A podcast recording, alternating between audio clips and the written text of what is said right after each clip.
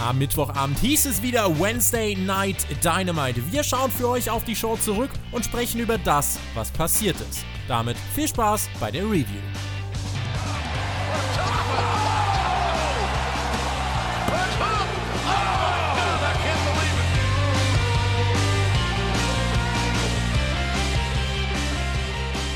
Greift zum Sonnenschirm, holt die Sandaletten raus und äh, stellt bitte die Getränke kalt.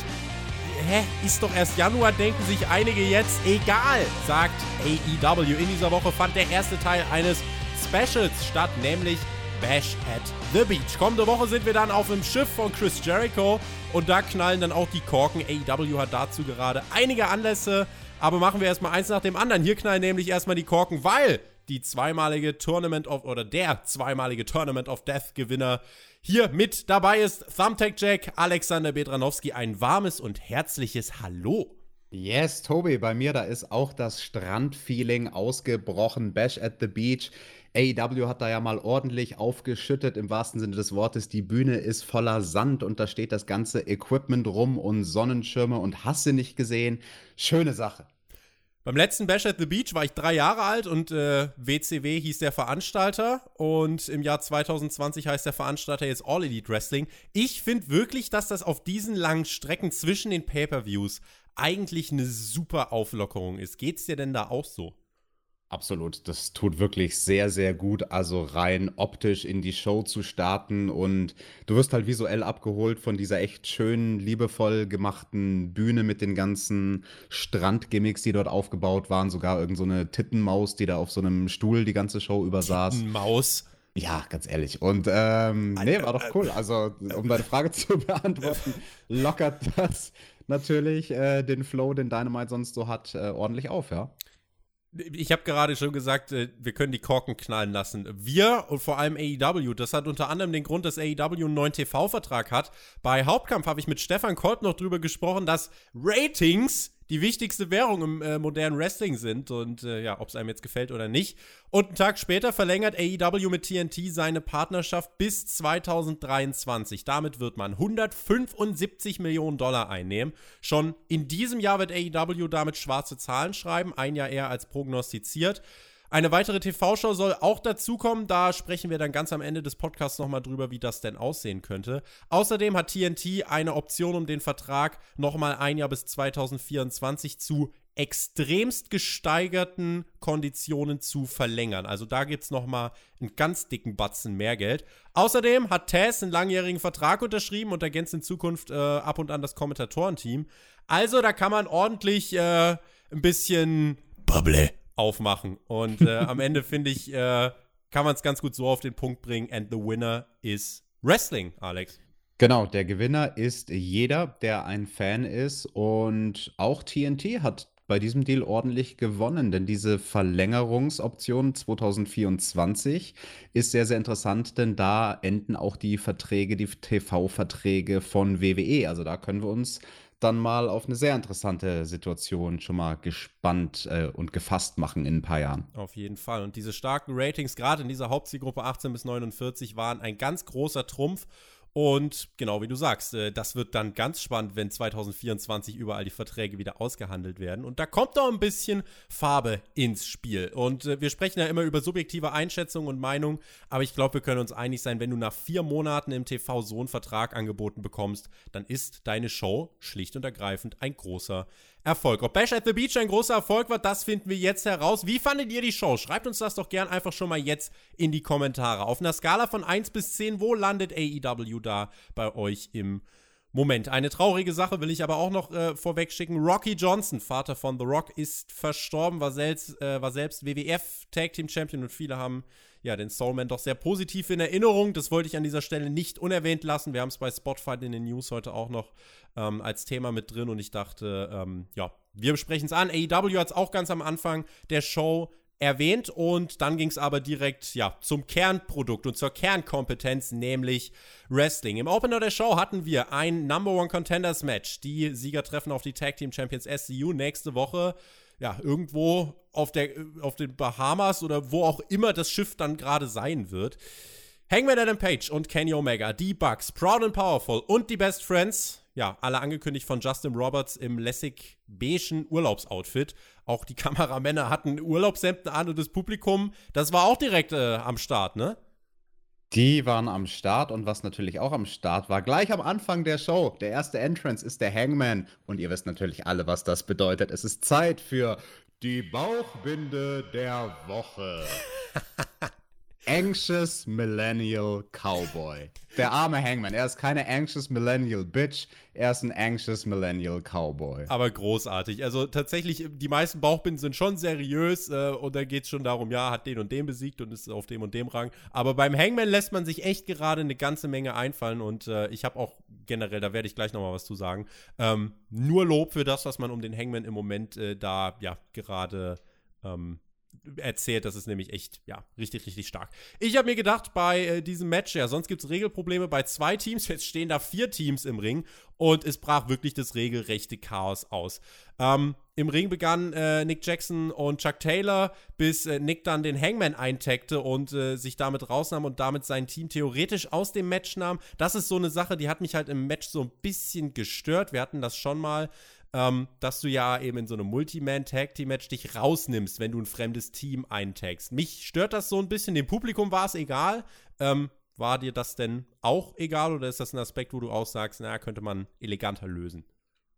Nee, in der Kombination, wie wir jetzt Teams in diesem Match gesehen haben, hat es durchaus genützt, um die Story erzählen zu können. Vor allem halt die Story um das Team von Hangman und Kenny auf der einen Seite und ähm, den Young Bucks. Also beides Vertreter von The Elite, Hangman, ja, mit einem großen Fragezeichen, weiß man nicht. Der distanziert sich ja in letzter Zeit von dieser Gruppierung.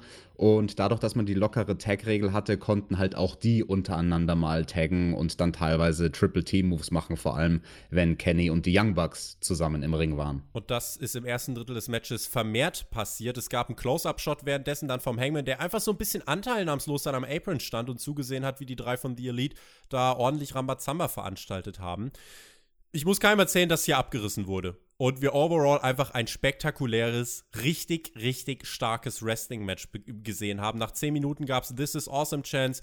Äh, ein weiteres Erzählelement, Nick stand dann vor der Entscheidung mit Kenny oder dem Hangman zu taggen, zögerte kurz und taggte dann aber Kenny ein. Der Hangman zeigte seinen Moonsault nach draußen, den die Kamera aber so halb verpasste. Sehr gut gerettet dann, wie ich fand, von Tony Schiavone, der meinte, ich dachte, er springt in den Ring, dabei springt er in die ganz andere Richtung. Da hat er äh, dem Kameramann äh, so ein bisschen den, den Hintern gerettet. Und äh, es gab dann irgendwann noch einen Spot, ähm, ja, als Rick Knox ausgeschalten wurde, The Elite und der Hangman auf der einen, äh, die Best Friends, Proud and Powerful auf der anderen und dann kam der große Spot von Orange Cassidy. Publikum natürlich wieder die halbe Halle gefühlt abgerissen und äh, ja, Orange Cassidy hat da den entscheidenden Ausschlag gegeben für die Best Friends und Proud and Powerful, damit dieser Nine-Man-Suplex in die richtige Richtung ausschlägt. Es gab einen Nearfall für die Best Friends nach dem Strong Zero. Die Bucks machten den Save für Kenny. Auch hier kleines, aber feines Detail. Nächster Story-Spot. Metz setzte zur Superkick-Party an und war kurz davor, den Hangman zu zertreten. Ging äh, sich dann aber noch kurz erstmal aus dem Weg. Aber äh, dann hat der Hangman Matt ausgetaggt, zeigte mit Kenny die Buckshot V-Trigger-Kombination und der Hangman und Kenny Omega gewinnen dann nach knapp 18 Minuten dieses Match und stehen im Titelmatch gegen SCU. Und es gab danach direkt die Konfrontation, äh, Konfrontation mit den Bucks. Die hat das nämlich ziemlich gestört, denn eigentlich haben Kenny und der Hangman da den, den, den Sieg geklaut. Es gab aber eine relativ schnelle Versöhnung, ein paar lustlose Fistbumps, aber dann war Adam Page auch wieder weg, schnappte sich ein Bier. Kenny nahm es ihm aber weg und brachte es zurück ins Publikum. Ja, Hangman holt sich halt ein neues und verschwindet. Alex, äh, der Mann ist gerade äh, gut zu Glas. Das ist er wohl und dieses Match, das hat definitiv abgerissen. Also das war wirklich ein sehr, sehr starker Opener ordentlich lang auch, du hast es erwähnt, 18 Minuten, aber jede Minute davon kurzweilig. Und du hast jetzt hier so die Kernelemente genannt von dem, was in diesem Match passiert ist bei dieser ganzen Story von den Jungs von The Elite. Aber wenn es um die Spots geht, da könnten wir jetzt äh, stundenlang jeden großen und innovativen Spot in diesem Match erwähnen. Also das war wirklich äh, ein Abriss sondersgleichen wenn man auf diese Art von Match steht, dann war das wirklich ganz, ganz großartig und dann kann man dem Publikum nur zustimmen, die halt eben This is Awesome natürlich gerufen haben. An einer lustigen Stelle in dem Match, weil das der Moment war, wo die Heels gerade die Oberhand hatten. Also, das sagt ja auch irgendwie einiges aus, wenn Santana und Ortiz als die beiden Bösewichte, wenn sogar die so spektakuläres Zeug zeigen, dass danach das Publikum geneigt ist, es ist awesome zu rufen dann sagt das was aus, ja. Alle sahen hier wirklich auch gut aus in diesem Match. Was ich nochmal rausheben will, wo ich wirklich sage, this is awesome, das ist das Storytelling um den Hangman in den letzten Wochen. Die Details, die Konstanz, der rote Faden, ich finde das wirklich große, große Klasse. Und am Anfang war der Hangman bei mir so ein Typ, bei dem ich dachte, ja, okay, ist halt einer von The Elite, aber ich glaube, wir haben das in den Reviews damals noch von All Out und so angesprochen. Er ist halt so dieser Cowboy und das ist so ein bisschen 0815. Man hat bei mir echt Interesse geweckt. Und äh, das ist irgendwie, ja, ein Zeichen, dass man damit wirklich in die richtige Richtung geht. Kenny und Page, glaube ich, werden die Titel nächste Woche nicht gewinnen, weil vielleicht, Alex, gibt es schon den äh, Turn im Suff, wie ich es getauft habe. Äh, das könnte ich mir nämlich vorstellen. Was ist deine, was ist deine Prediction für nächste Woche und wie würdest du gerade einschätzen, äh, wie man das mit dem Hangman alles erzählt? Ja, das ist ein interessantes Fantasy-Booking, was du da aufstellst. Das würde ja eigentlich durchaus zu dem Setup von nächster Woche passen. Ne? Wir sind auf einer Yacht und da lässt man sich natürlich gut gehen und viele Leute schütten sich dort einfach den ganzen Tag mit Alkohol zu. Also warum sollte das der Hangman nicht auch machen? Ich glaube aber noch nicht, dass wir da an diesem Wendepunkt jetzt schon angelangt sind. Ich hoffe es zumindest nicht, weil das ist eine Story, die so wie sie erzählt ist, genau richtig ist. Und wenn man sie jetzt in dem Tempo weitererzählt, dann würde der Turn oder der Clash oder was auch immer erst in einigen Monaten passieren. Vielleicht gibt es den Turn und er entschuldigt sich danach und sagt, boah, sorry, ich war so dicht, ich habe dich verwechselt mit, äh, ja, mit, mit Scorpio Sky. Wer weiß, was dem Hangman da so einfällt. Also, das war der Opener, wirklich äh, spaßige und unterhaltsame erste ja, 20 Minuten, 25 Minuten der Show, ähm, wo man ja alles richtig gemacht hat. Danach gingen die Kommentatoren das durch, was uns heute noch erwarten sollte. Aber keine Sorge, wir sprechen sowieso über alles. Ihr verpasst hier nichts. Erstmal wurde es aber dunkel. Es gab Jubel und laute Cody-Chants. Cody wollte sich äußern zu MJFs Stipulations. Stopp, stopp, stopp, stopp, stopp, stopp, Tobi, da muss ich dich leider unterbrechen. Cody kam raus und damit ist es Zeit für das Jackett der Woche. Cody What? in einem sehr, sehr schönen, ja, Cody, nicht Chris Jericho diese Woche, in einem sehr, sehr schönen Ensemble. Ein schlichtes weißes Jackett, eine weiße Anzughose, weiße Slipper, ein hellblaues T-Shirt. Das war der perfekte Miami-Weiß-Look, passend zu dem Logo von Bash at the Beach. Der Cody war ein Augenschmaus diese Woche. Für mich äh, dieses Jackett äh, drei Knöpfe wert. Drei Knöpfe? Boah, ich muss sagen, ich habe diese Woche kein Jackett der Woche gekürt. Weil äh, ich habe tatsächlich äh, auf, auf Jericho geschaut. Das bei Cody ist mir zu schlicht, Alex. Da, da bin ich kein Freund von. Das ist, das ist eintönig, das ist monoton. Nee, das, nee, nee, Tobi, das ist ja nicht nur das Jackett selbst, das ist der, der ganze Look. Das ist die. Ja, aber es heißt doch Jackett der Woche, nicht Look der Woche.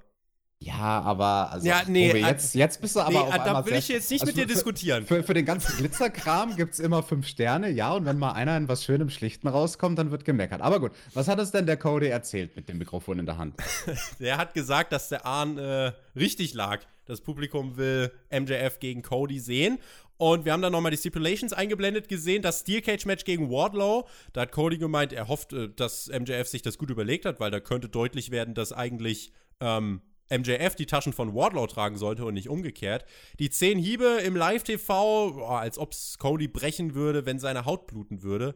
Und als ob die härteste Fehde zwischen, äh, als ob diese harte Fehde zwischen MJF und Cody, äh, als ob da das härteste sei, dass sie äh, sich mit Gürteln schlagen.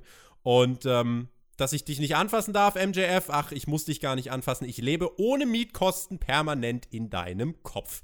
MJF fand äh, ja irgendwann in seinem Leben was, in dem er gut war, nämlich Pro Wrestling. Die Älteren nennen ihn Old School hier. Ich nenne ihn faul, weil er nicht zu mehr fähig ist. Die Stipulations: Das Steel Cage Match, I accept. Dich nicht bis Revolution anfassen, I accept. Und die 10 Hiebe, das Publikum chantete tatsächlich No, die wollten nicht, dass Cody das einstecken mhm. muss, aber Cody sagte I accept. Bei Revolution werde ich dir, MJF, eine letzte Sache verpassen, nämlich noch deine eigene Narbe. Das Publikum jubelte. Alex, Challenge accepted. Ja, das war eine starke Promo von Cody und ich fand vor allem gut, wie er diese Entscheidung gemolken hat, ob er diese zehn Hiebe einstecken möchte. Du hast es gesagt, das Publikum hat gechantet, no, no, no. Und er hat sich da wirklich Zeit gelassen mit seiner Antwort und das war alles nonverbal. Das war alles einfach nur seine Mimik, in der er sich abgespielt hat, wie er sich quasi vorstellt, wie scheiße das sein wird mit diesen zehn Hieben. Aber dann hat er halt eben doch gesagt, nee, whatever, werde ich wegstecken. Also schauspielerisch wirklich eine starke Leistung von Cody. Gute Promo-Reaktionen aus dem Publikum haben vielleicht ein bisschen gefehlt. Inhaltlich habe ich aber jetzt wirklich nichts äh, auszusetzen und schließe mich da auch an. Gerade die äh, Delivery war da auch wirklich ähm, generell bei AEW ist es ja so, dass du merkst, dass eben kein Skript runtergerattert wird, sondern dass sie ein bisschen Freiheiten haben. Dass Cody sich an bestimmten Stellen pausen lassen kann, mal ein bisschen was anderes noch einschieben kann, je nachdem, wie das Publikum reagiert. Und deswegen, die Promo war nicht zu lang, nicht zu kurz, hat einen Zweck erfüllt. Ähm, und wir wissen mittlerweile, das Steel Cage Match, Alex, findet am 19. Februar statt in Atlanta. Hometown von Cody. Das ist in fünf Wochen.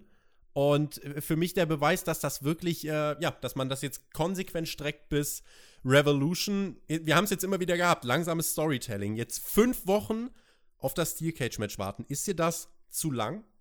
Nö, weil wir ja noch die anderen Erzählelemente mit dabei haben und ich denke, diese 10 Lashes, die wird es in der Zwischenzeit geben. 2020, ein neues Jahr für den Bad Boy Joey Janella und ähm, ja, da hat er sich gefragt, was ist bisher passiert. Meine Ex Penelope 4 hat mir die Eier zermatscht, aber ja, man kann äh, ja, sich scheinbar nur mit mir overbringen. Und jetzt, Penelope, läufst du mit deinem neuen Boy Kip rum.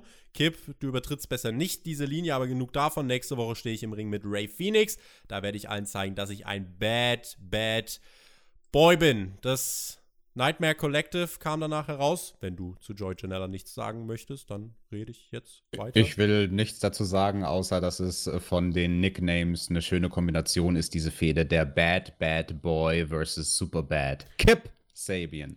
Bad on a Pole Match. Das Nightmare Collective mit Luther, der, der übrigens äh, von Chris Jericho bei AEW ins Spiel gebracht wurde. Äh, das Nightmare Collective traf auf Chris Statland und Hikaru Shida aus dem Kong, bekam aufgrund einer Krankheit keine Ringfreigabe, von daher sollten wir Brandy in diesem Match sehen. Na, Halleluja. Juhu! ein Jubelschrei, äh, der sich bei mir, äh, ja, äh, hm, es war, glaube ich, es war eher ein Weinen. Äh, Luther züngelte wieder die ganze Zeit herum. Der wollte die Carol Shida davon abbringen, irgendwie in den Ring zu kommen, wurde aber von Shidas Candlestick ausgeschaltet und war dann auch nicht mehr gesehen. Im Ring haben wir, äh, haben dann äh, Brandy und Mel versucht, ähm, Kapital draus zu schlagen. Das hat aber irgendwie nicht geklappt.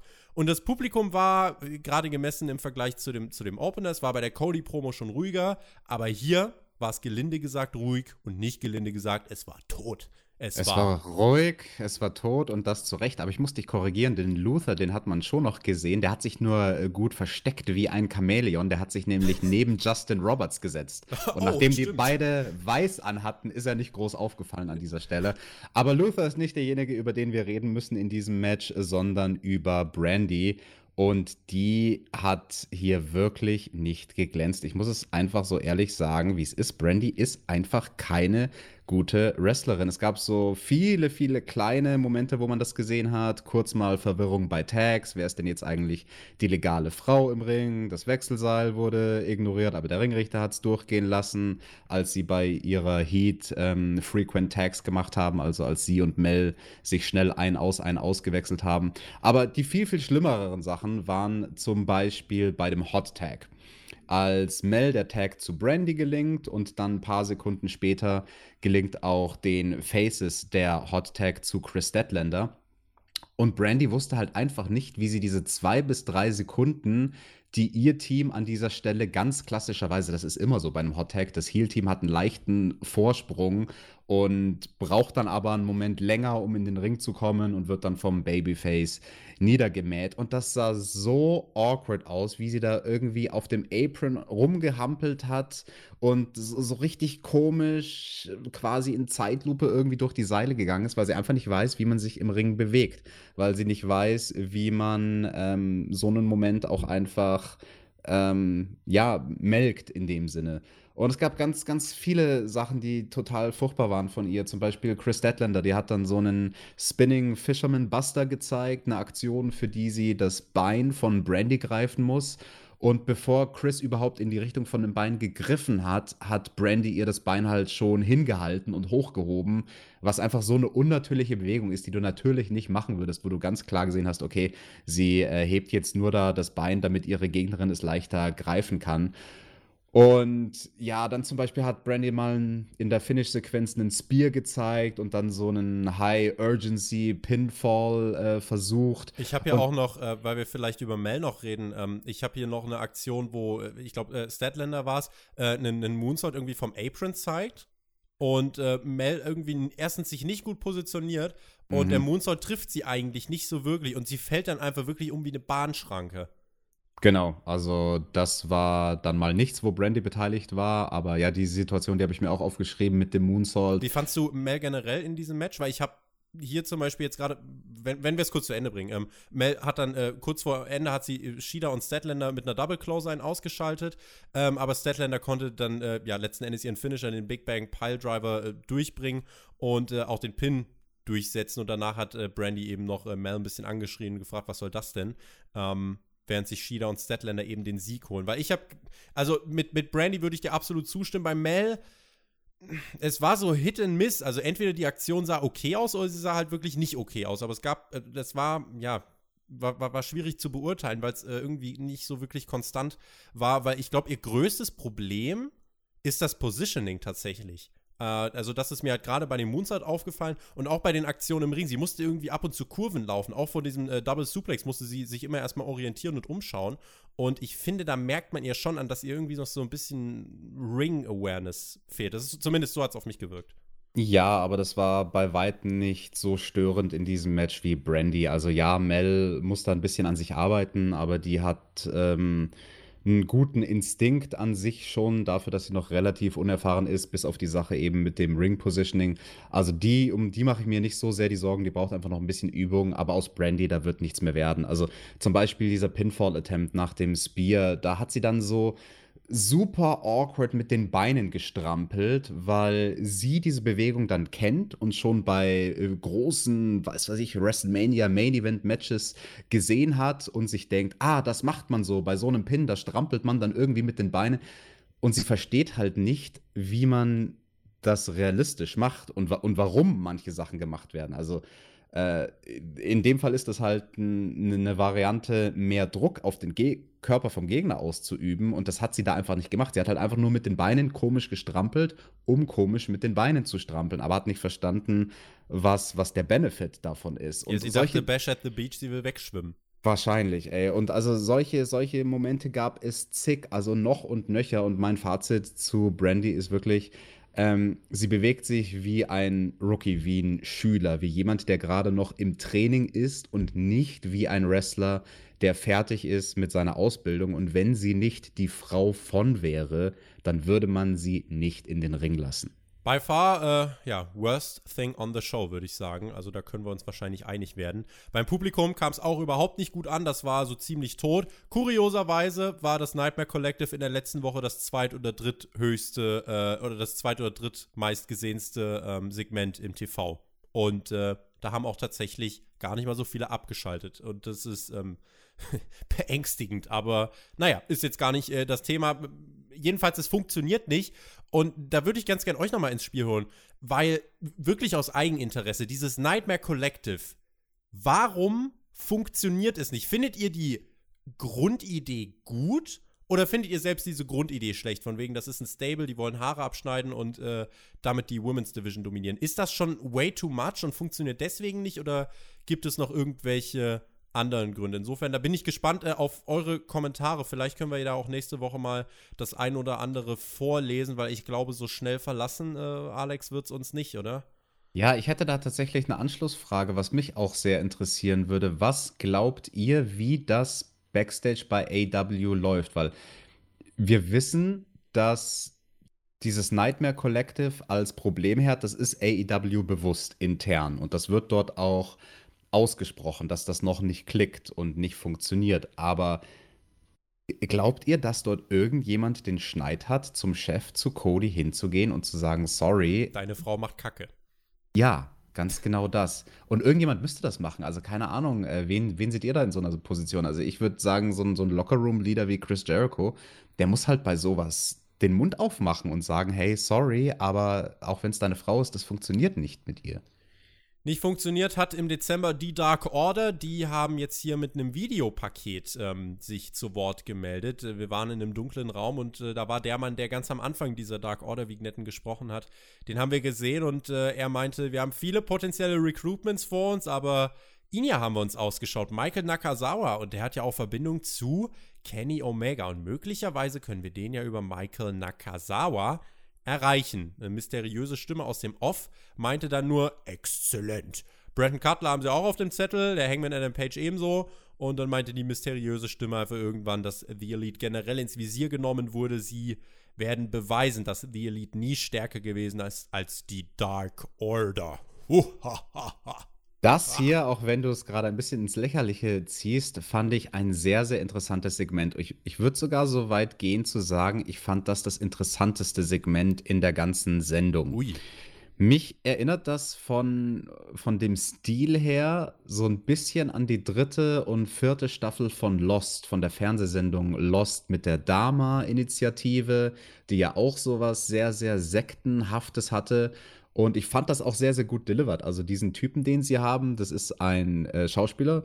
Das äh, weiß ich von meinen Quellen bei AEW und der war ursprünglich halt nur einmal gebucht.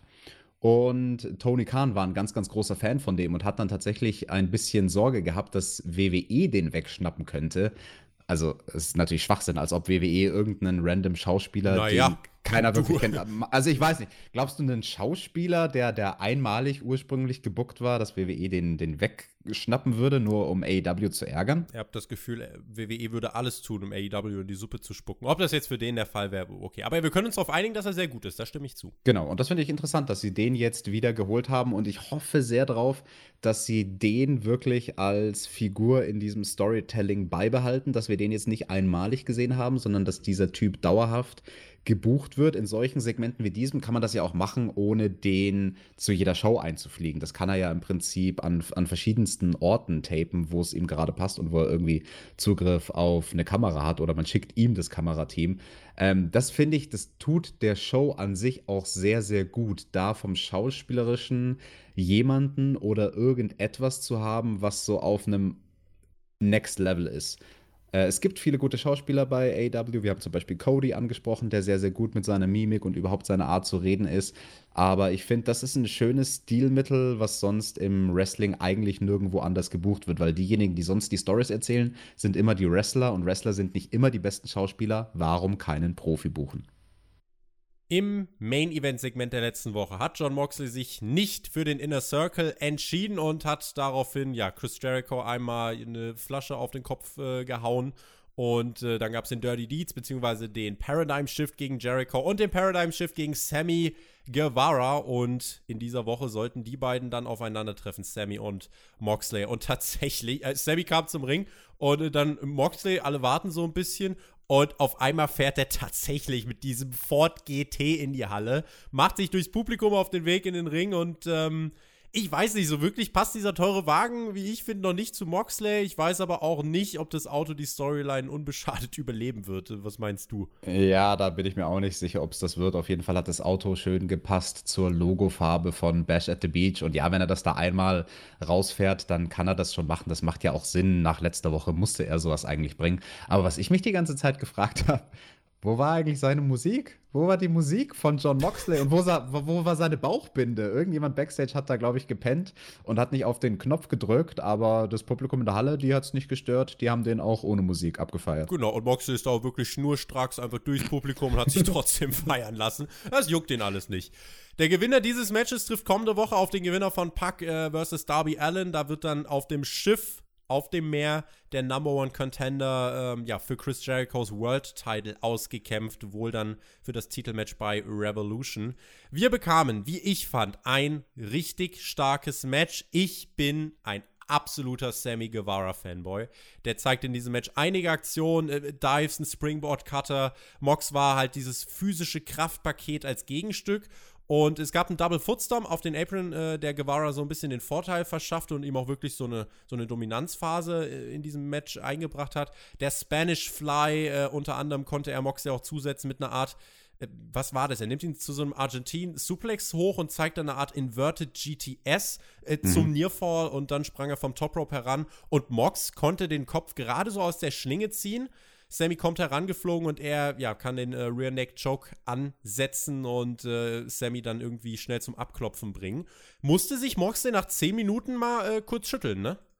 Ja, der Sammy, der hat einiges an Offensive rausgehauen. Du hast auch diesen Cutter angesprochen, den fand ich besonders stark. Der war sehr, sehr ähnlich wie der von Will Osprey, aber eigentlich noch cooler, weil es ein Springboard-Cutter war, den er nicht im Lauf im Ring gezeigt hat, sondern vom Apron auf, aufs Top Rope gesprungen, dabei schon eine halbe Schraube gemacht und dann rückwärts mit dem Cutter in den Ring gesprungen. Das finde ich war eine sehr, sehr coole Aktion. Allerdings eine, wo ich mir gedacht habe, so, uh, sowas für einen Heel in der Mitte vom Match rauszuhauen, als ein Ding, was nicht das Finish ist, sondern nur ein Pretty Move, der einen Nearfall bringt. Dafür ist es vielleicht schon ein bisschen viel, aber Gut, äh, da will ich jetzt nicht dieses Fass aufmachen, dass bei AEW äh, Leute, die Heels sind, zu schöne Aktionen zeigen. Den Vorwurf hätte man ja auch im Opener Santana und Ortiz machen können. Aber nichtsdestotrotz war das ein schönes Match. Auch der Mox hat einige interessante Aktionen gezeigt. Allen voran so einen Reverse DDT, nicht Den hat inverted. Er ganz am An ich glaube, damit ganz hat er seinen genau. ersten WWE Midcard-Titel bei Extreme Rules gewonnen. Ich weiß gerade genau. nicht mehr gegen wen. Gegen Kofi Kingston? Oh, ich weiß es nicht mehr. Aber Irgendwie ich habe die Aktion sowas, im Kopf, ja. Genau, den, den US-Titel hat er damit gewonnen und ähm, das fand ich sehr, sehr interessant, dass er da in die alte Trickkiste gegriffen hat. Richtig gutes Match. Äh, Sammy Guevara, ich weiß, was du meinst mit äh, von wegen Heal und gute Aktion, weil das Publikum hat hier echt oft auch einfach gesagt, wow. Also du hast es wirklich angemerkt, wie die Halle so wirklich sagen wollte, krass, der ist gut. Und ähm, ich glaube, Sammy Guevara, wirklich, der macht auch aus allem, aus, also eigentlich aus jeder TV-Minute, er gibt sein Bestes, um das Maximum rauszuholen. Und ähm, insofern, ja, irgendwie so ein bisschen mein kleiner heimlicher MVP. Das Publikum hat gestaunt. Ich finde den Stil von Sammy wirklich überragend. Und er ist mir auch sympathisch, einfach durch diese Vlogs. Wir haben das jetzt schon ein paar Mal angesprochen. Und ähm, ja, ich mag den Cap. Ist äh, wirklich auf lange Sicht jemand, an dem wir sehr viel Spaß haben werden. Ich habe jetzt schon sehr viel Spaß mit ihm und äh, bin gespannt. Fanboy. Fanboy. Jetzt schon nicht mehr AEW-Fanboy, sondern Sammy Guevara-Fanboy. Um Gottes Willen. Nach dem Match war aber keine Zeit zum Feiern. Das Licht ging aus, der Inner Circle tauchte auf und fertigte Moxley ab. Es gab einen Low Blow von Jake Hager. Außerdem griff Jericho zu einer dieser Spitzen in seinem Attire. Kein Jackett von ihm, deswegen von mir keine. Äh, oder schicke ich keinen für das Jackett der Woche ins Rennen. Er rammte Moxley dann diese Spitze gegen den Kopf. Es wurde dann so gesellt, als hätte Moxley ja, mehr oder weniger ein Auge verloren und das wäre ausgestochen worden. Backstage hat Jericho sich dann direkt geäußert und meinte, der Inner Circle ist nicht schuld, Moxley ist schuld, er hat die Flasche auf meinem Kopf zerschlagen, er hätte alles haben können, aber naja, jetzt heißt es eben Auge um Auge. Nächste Woche wird er sein Boot mit dem Wischmob-Hahn vom Jungle Boy wischen und Guevara meinte dann noch zu der Interviewerin, hit me up und äh, Alex, meld dich doch mal. Ja, ich melde mich mal zu diesem Segment mit zwei Kritikpunkten. Einmal hatten wir dieses Lights Out Gimmick. Die Lichter gehen aus. Ohoho, was passiert wohl jetzt? Und die Lichter gehen an und die Leute vom Inner Circle stehen im Ring. Das ist super unkreativ, das ist billig, das ist einfach so eine, so eine Creative Crutch, wenn man irgendwie keine andere Idee hat. Ah, wie kommen wir in diesen Angle rein? Ach ja, lass uns doch das alte Ding machen, Lichter aus, das, das funktioniert immer gut. Und das hat AEW jetzt schon so oft gebracht. Und also, wenn man dieses Gimmick bringt, dann muss mehr passieren, als dass nur Person XY im Ring steht. Vor allem, hier hat man es ja noch mal unüberraschender gemacht, weil ja vorher schon Jerichos Musik lief. Also wäre seine Musik wenigstens nicht gelaufen und es gehen die Lichter aus und auf einmal steht der Inner Circle im Regen, hätte es halt noch mehr Überraschungseffekt gehabt und sowas halt einfach nur die langweiligste Variante von allen. Was ganz anderes, was man ja zum Beispiel hätte machen können, und vielleicht kommt das ja noch die kommenden Wochen, das Auto zu zerstören in irgendeiner Form. Lichter gehen aus, Lichter gehen an. John Moxley steht immer noch alleine im Ring. Alle fragen sich, hä, was hat sich jetzt verändert? Und nach ein paar Sekunden merkt er, ach du Scheiße, guck mal, mein Auto ist irgendwie eingeschlagen oder mit Farbe drauf gekleckert oder irgendwie sowas in die Richtung. Also das fand ich billig, das fand ich cheap. Schreibt uns gerne in die Kommentare, würde mich interessieren, ob euch sowas stört, dieses Lights Out Gimmick bei AEW, ob sie das eurer Meinung nach auch zu oft gebracht haben. Und dann der andere Kritikpunkt, der ist vielleicht noch ein bisschen schärfer bei dieser Sache mit der Niete von dem Jackett, die Moxley ins Auge vermeintlich gerammt wurde das hat das Publikum halt äh, überhaupt nicht, also das hat, das Die hat haben nicht für. Aubrey Edwards gechantet. Ge ganz genau deswegen. Sie haben für Aubrey Edwards ge äh, gechantet, weil die ganzen Refs kamen in den Ring und dann fand das das Publikum lustig. Ah, Aubrey, wir chanten für sie das ist nicht die Reaktion von einem Publikum, was ernsthaft besorgt ist, oh scheiße, hat er ihm jetzt wirklich das Auge irgendwie verletzt. Also Weil dieser das Engel Work, sich wahrscheinlich halt einfach, äh, kam so 30 Jahre äh, zu spät irgendwie. Natürlich. Ich glaube früher, ich, Dave Metz hat das auch gesagt, so in den 70ern hätte sowas richtig krass gezogen und Leute hätten sich die Hände überm Kopf zusammengeschlagen. Im Jahr 2020, ähm, ja. Genau, und das Interessante hier, und das ist, finde ich, ganz kurios und speziell eine Sache, die AEW hat und vielleicht mit Abstrichen auch das Publikum, das Publikum, nicht das Produkt, bei NXT, dass selbst wenn Angles nicht funktionieren, das Publikum oft dann aber doch mitworkt. Also, dass das Publikum die Reaktionen zeigt, dem es weiß, dass sie gewünscht sind, obwohl es nicht ihre ehrliche Reaktion ist. Weißt du, was ich meine? Ja, ja, ich, äh, es spielt mit. Genau. Also in dem Fall hätten sie mitgespielt, wenn sie alle die Hände auf den Kopf geschlagen hätten und die Augen aufgerissen. Und oh Gott, nein, sein Auge ist jetzt sein Auge verletzt. Das haben sie in dem Fall nicht gemacht, aber oft sehen wir es halt. Und ja, ich weiß nicht, wie, hat, hat dich das gestört? Wie, wie fandest du diesen ganzen Angle als Ganzes? Ich würde mich eigentlich weitestgehend dir anschließen. Also grundsätzlich ein Oldschool Heel Angle, aber vielleicht ein bisschen äh, zu Oldschool. Also irgendwie vielleicht dann doch was anderes einfallen lassen in der Umsetzung. Ähm, oder keine Ahnung, dann irgendwie Mox tatsächlich damit irgendwie so die, die, die Brust aufschlitzen und dann noch so ein Piekser ins Auge, was weiß ich. Irgendwie was anderes. Ähm, so wirklich einfach nur mit diesem Donk war es äh, ein bisschen, ja, zu ineffektiv, auch weil die Crowd es eben nicht abgekauft hat. Genau, und also das ist der Punkt, den ich versucht habe zu machen, dass dieses Publikum, was sonst so unglaublich dankbar ist und fast alles overbringt, wenn die so einen Angle ablehnen, wie in diesem Fall, weil sie für den Referee chanten, dann ist das ein ganz klares Zeichen, das Ding hat nicht funktioniert. Punkt. MJF und Doppel B. Damit meine ich nicht die Diamond Daughters, die MJF gebankt hat, äh, sondern den Butcher und Blade. Die trafen auf Cutie Marshall, Dustin Rhodes und DDP. DDP bei Bash at the Beach, das letzte Mal, als er da antrat, stand er im Ring mit dem Macho Man Randy Savage. Das Oh ist, yeah! das ist aber alles so zwei, drei Tage her. Der, ähm, ja, äh, also erstmal ging es los äh, mit MJF äh, im Ring. Äh, der hat sich erstmal kurz dann wieder ausgetaggt, sprang dann wieder äh, ins Publikum und dann doch wieder zurück. Und ich glaube, sowas bezeichnet man dann dieser Tage als Attention Whore. MJF stachelte das Publikum generell häufig an. Es gab Eingriffe von Bunny, von Wardlow. Und nach der Werbung gab es einen Hot Tag von Dustin, Alter 50, zu DDP, Alter 63. Und das im Jahr 2020. DDP brachte den Cutter durch gegen den Butcher. Und ähm, ja, gegen MJF gab es nur Saures. Äh, DDP bekam den Low Blow Up, Canadian Destroyer von Dustin so ein bisschen zur Rettung. Und nochmal ein Cutter von DDP gegen MJF. Reichte aber nicht zum Sieg, weil Blade zur Stelle war. Dustin mit einem Cannonball nach draußen auf Butcher, Blade, QT Marshall auch noch hinterher ähm, mit dem QT Special und dann DDP steigt aufs Top Rope mit seinen 63 Jahren und einem für dieses Alter unverschämt gut aussehenden Körper und flog vom Top Rope mit einem Splash heran und mitten in diese Nostalgie hinein dann wie ein, wie ich finde, wirklich sehr gut produzierter Moment, auch weil ich es voll abgekauft habe. Ähm, es, es läuft noch das Picture in Picture. Keiner kriegt's mit und auf einmal sagen die Kommentatoren, das Match ist vorbei. Und MJF hat in der Zeit QT Marshall eingerollt, mitten in dieses, äh, in dieses Nostalgie-Feeling hinein. Alex, ich würde behaupten, die wussten ganz genau, was sie da tun, ähm, weil, weil gerade auch wie das geschnitten wurde von der Bildregie oben, äh, oben links im, im Live-Picture. Ich fand äh, das sehr, sehr, sehr, sehr gut gemacht. Finde ich sehr, sehr interessant, was du dazu zu sagen hast. Da war ich jetzt bei dieser Sendung am meisten gespannt, was deine Meinung ist. Ob du das als absichtliche Produktion empfunden hast oder als äh, ein schlechtes Timing.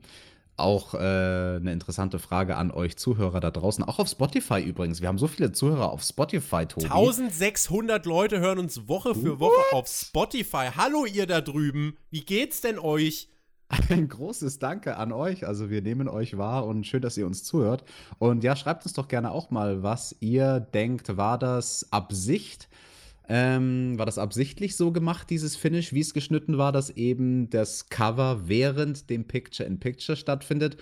Oder war es ein glücklicher Unfall? Weil ich glaube, so oder so, es hat funktioniert. Jetzt ist nur die Frage, war es Absicht oder nicht? Ich persönlich, ich würde auch vermuten, dass es Absicht war. Es war perfekt in dem Moment, wo er ihn einrollt, war um, wurde es umgeschnitten oben. Also du hast tatsächlich auch wie, wie Cutie einfach noch so ein bisschen nach draußen schaut und sich so ein bisschen freut über DDP in der Nostalgie und MJF wirklich genau diesen Moment ausnutzt, wo niemand damit rechnet. Und mhm. auch das Publikum danach so, what, das war's? Und MJF rollt sich nach draußen und sagt, Leute, hab halt gewonnen. Und ich mhm. fand, das hat halt hier, ähm, hat's wirklich äh, super gut gepasst.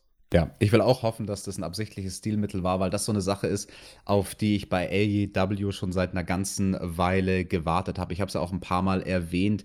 Äh, auf eine andere Art und Weise könnte man sowas auch bringen, so ein überraschendes Finish während dem Picture-in-Picture, während der Werbepause. Genau, da das lass uns das kurz klarstellen, das war nicht während der Werbung. Also genau. äh, es war genau, ähm, es wurde dieser Dive von DDP quasi äh, im Replay gezeigt. Genau. Und, das hier ähm, war ein Replay, aber halt ja. auch quasi Picture-in-Picture und genau. die, die krassere Variante eben, die man davon noch machen könnte, ist dieses Picture-in-Picture während der Werbung auszunutzen, dass ein Match wirklich während der Werbung zu Ende geht und du vielleicht schon irgendjemanden siehst, der total äh, sich mit dem Ringrichter anlegt und du bleibst dran, weil du dir denkst so, hä, was, die, die haben doch jetzt nicht das Match während der Werbung beendet. Also ich finde, das ist ein sehr, sehr wichtiges und gutes Stilmittel. Es ist schön, dass AEW jetzt damit anfängt, das zu bringen, weil es halt einfach so ein sportlichen Aspekt reinbringt. Und das will ja AEW sein. Sie wollen Wrestling mehr als Sport präsentieren und mit so einem Gimmick macht man das. Tobi, ich habe nur noch eine Frage im Prinzip zu diesem Match. Warum hatten der Butcher und Blade ein Feuerwerk? Weil sie das schon immer haben. ich weiß findest, es nicht. Findest du, dass das passt bei denen? Ich finde den Einzug ziemlich badass. Ich der Einzug Musik. ist badass. Also Aber dafür verlieren sie zu viel. Ja, oh well, aber egal. Ich finde das cool, wenn der Butcher da in den Ring reinkommt und dann diesen coolen Walk macht und dann da so auf einem Knie immer stampft und sein Körper quasi aussieht wie so eine riesige Klinge von einem Butcher. Und äh, zu den Entrances vielleicht noch ein Ding, ähm, ich weiß nicht, ob es dir aufgefallen ist, mich hat es köstlich amüsiert. Äh, Dustin kam als Vorletzter raus und hat dann in die Kamera gesagt, kurz vor dem Entrance von DDP, Don't miss this! Also quasi so als äh, nicht als Anweisung für den Kameramann, sondern so auch als TV-Zuschauer. Genau, für den TV-Zuschauer. Hey, da müsst ihr jetzt hingucken. Das, was jetzt kommt, ist richtig cool. Und dann versemmelt halt die Schnittregie das Feuerwerk von DDP. und den einen großen Moment bei seinem Entrance sehen bei wir Bang. nicht. Bei weil, Bang. Da sind weil, wir irgendwie auf dem Publikum, oh. wo keiner so wirklich mitmacht, weil es so missgetimed war. Also man wollte diesen Moment einfangen, aber war irgendwie, ja, hat nicht so wirklich funktioniert. Ein Kritikpunkt hängt auch mit DDP zusammen. Äh, da hat MJF schon dieses Tanktop an, mit von wegen I banked your diamond daughters. Und DDP juckt das erstmal nicht. Der naja, steht hat, da. Nein, naja, also du darfst jetzt nicht die Tatsachen verfälschen. Auf dem T-Shirt stand, dass er eine von denen gebankt hat. Er hat sie nicht Reicht alle doch. gebankt. Ja, aber reicht also, doch für, für, DDP, um aggressiver ein, zu sein. Einmal ist doch keinmal, lieber Tobi.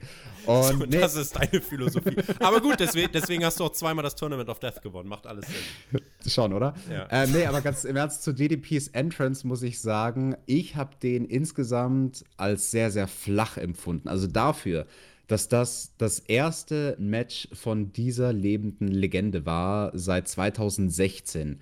Und wahrscheinlich ist es bei den meisten sehr, sehr, sehr viel länger her, Jahrzehnte, dass sie ihn im Ring haben wrestlen sehen. Das ist eigentlich ein richtig, richtig großer Moment. Also das wäre was gewesen, was du auch bei einem Pay-per-View in einem Semi-Main-Event hättest bringen können, das große DDP-Comeback. Und ich finde, das war nicht over. Also für mich kam da keinerlei Big-Time-Feeling auf, vor allem nicht bei dem Entrance aber auch nicht so sehr während dem Match. Ging es dir denn genauso? Es wirkte ein bisschen beiläufig, wenngleich ich trotzdem sagen würde, dass ich das Match gut fand und auch alle Aktionen von DDP gut fand.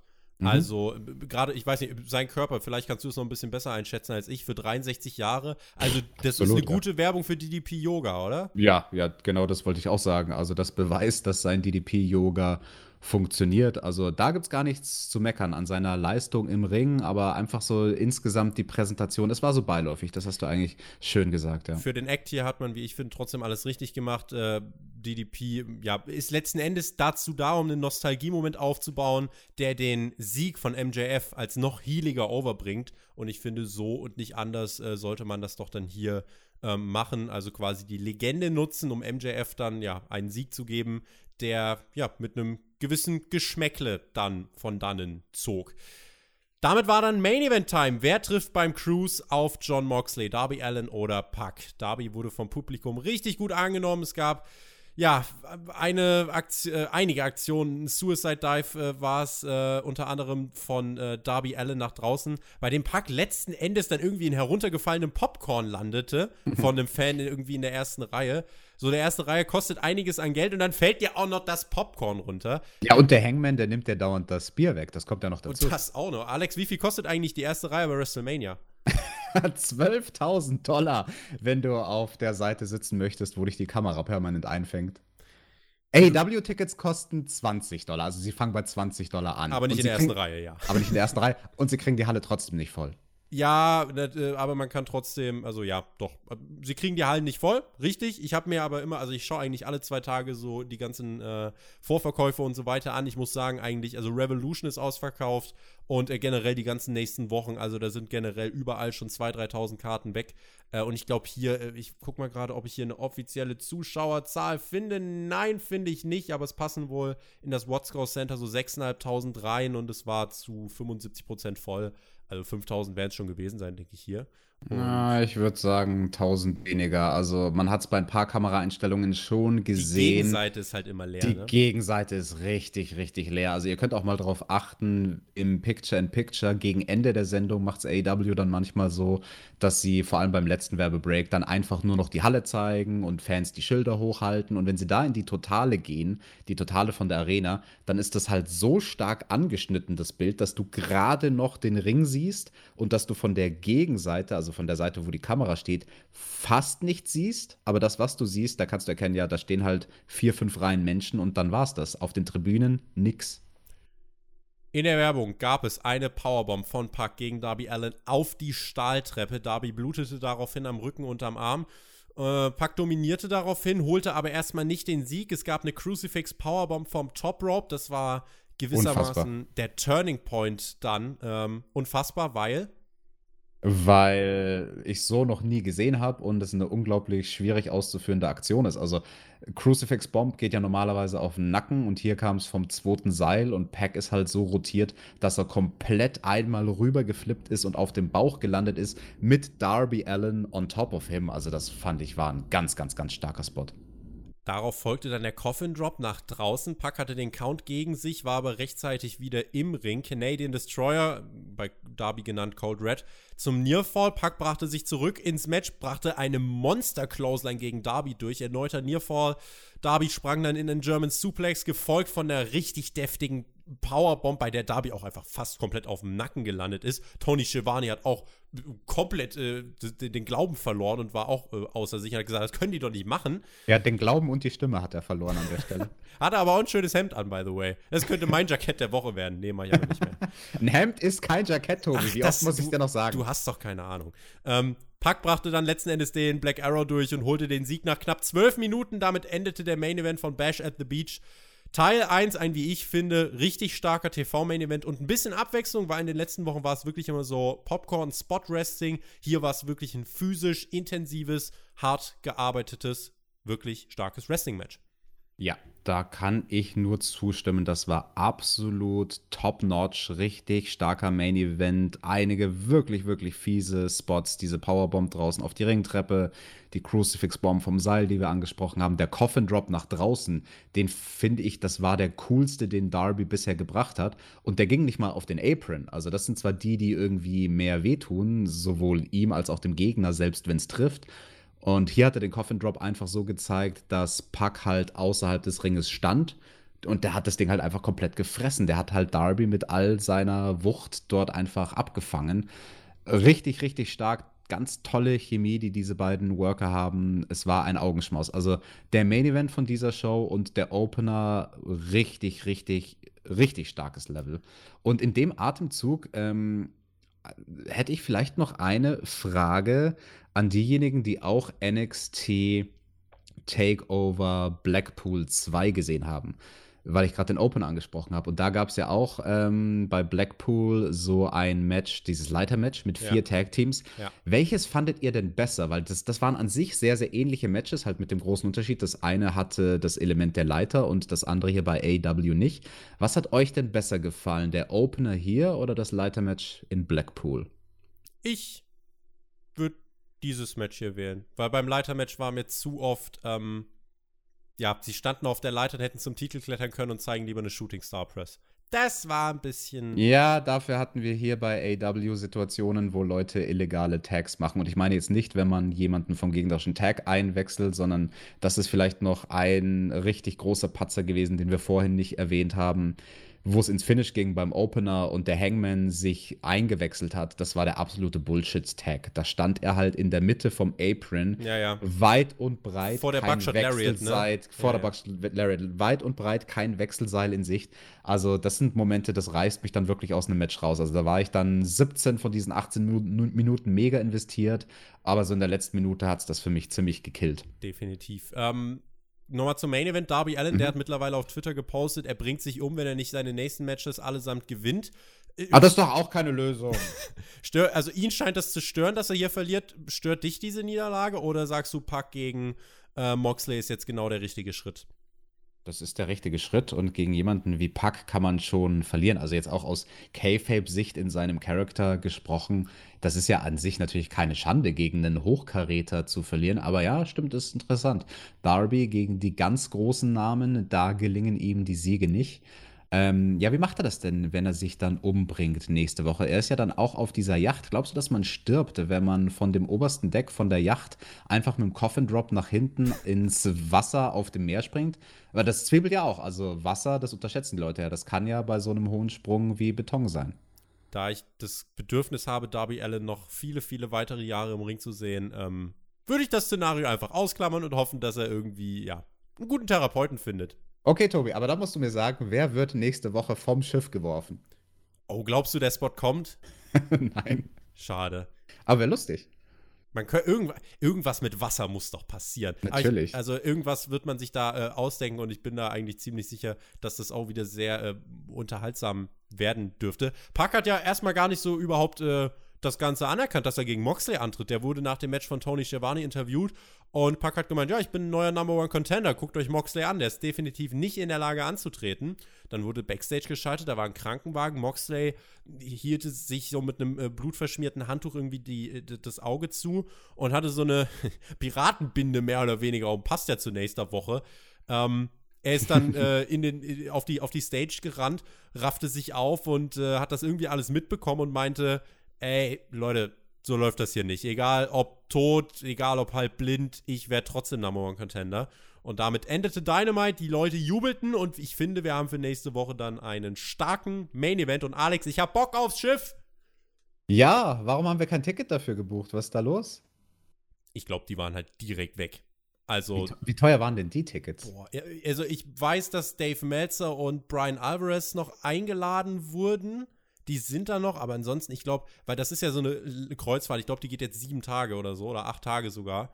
Ähm, und ich meine, das wird schon seine paar hundert Euro gekostet haben, aber du, dafür, also ich glaube, da gibt es viel Musik, jeden Tag drei Stunden Wrestling, Dynamite, also gibt Schlimmeres. Ja, kann man sich mal gut gehen lassen. In diesem Sinne, Tobi, auf zum Fazit.